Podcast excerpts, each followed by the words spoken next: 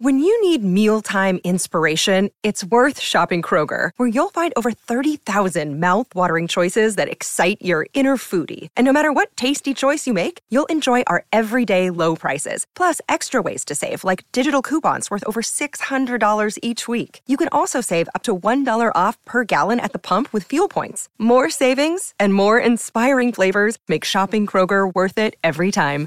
Kroger, fresh for everyone. Fuel restrictions apply. Another day is here, and you're ready for it. What to wear? Check. Breakfast, lunch, and dinner? Check. Planning for what's next and how to save for it? That's where Bank of America can help. For your financial to-dos, Bank of America has experts ready to help get you closer to your goals. Get started at one of our local financial centers or 24-7 in our mobile banking app. Find a location near you at bankofamerica.com slash talk to us. What would you like the power to do?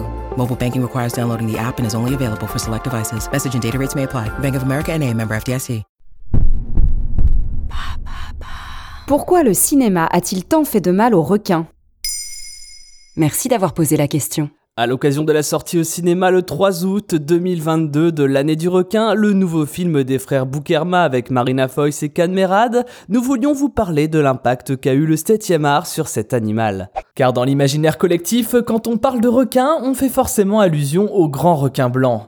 Sans surprise, cela est dû à la sortie des Dents de la Mer en 1975 qui a eu pour effet de diaboliser un animal qui est pourtant loin d'être le plus dangereux sur Terre, puisqu'il n'apparaît même pas dans le top 10 des espèces les plus mortelles pour l'homme. Le requin est par exemple loin derrière le serpent, le chien, le crocodile ou même l'escargot d'eau douce. Et comment la série de films Les Dents de la Mer a-t-elle amplifié la peur du requin? Il faut d'abord comprendre que chez l'homme, la peur des requins est une peur acquise, c'est-à-dire qu'un individu peut être effrayé par l'animal alors même qu'il ne l'a jamais croisé. Cela vient du fait que le requin est un animal mal connu, dont la majorité des symboles est synonyme de terreur, à l'image de l'aileron qui sort de l'eau. En général, les autorités ont peu de pouvoir pour enrayer le phénomène, et les médias ne sont pas étrangers au sujet, surtout quand on sait qu'une morsure de requin peut faire le tour des réseaux sociaux en moins de 24 heures, alors qu'on parle peu d'attaques de lions ou de crocodiles, pourtant plus nombreuses. Face à cette situation, la seule manière d'agir est la pédagogie ou la recherche scientifique.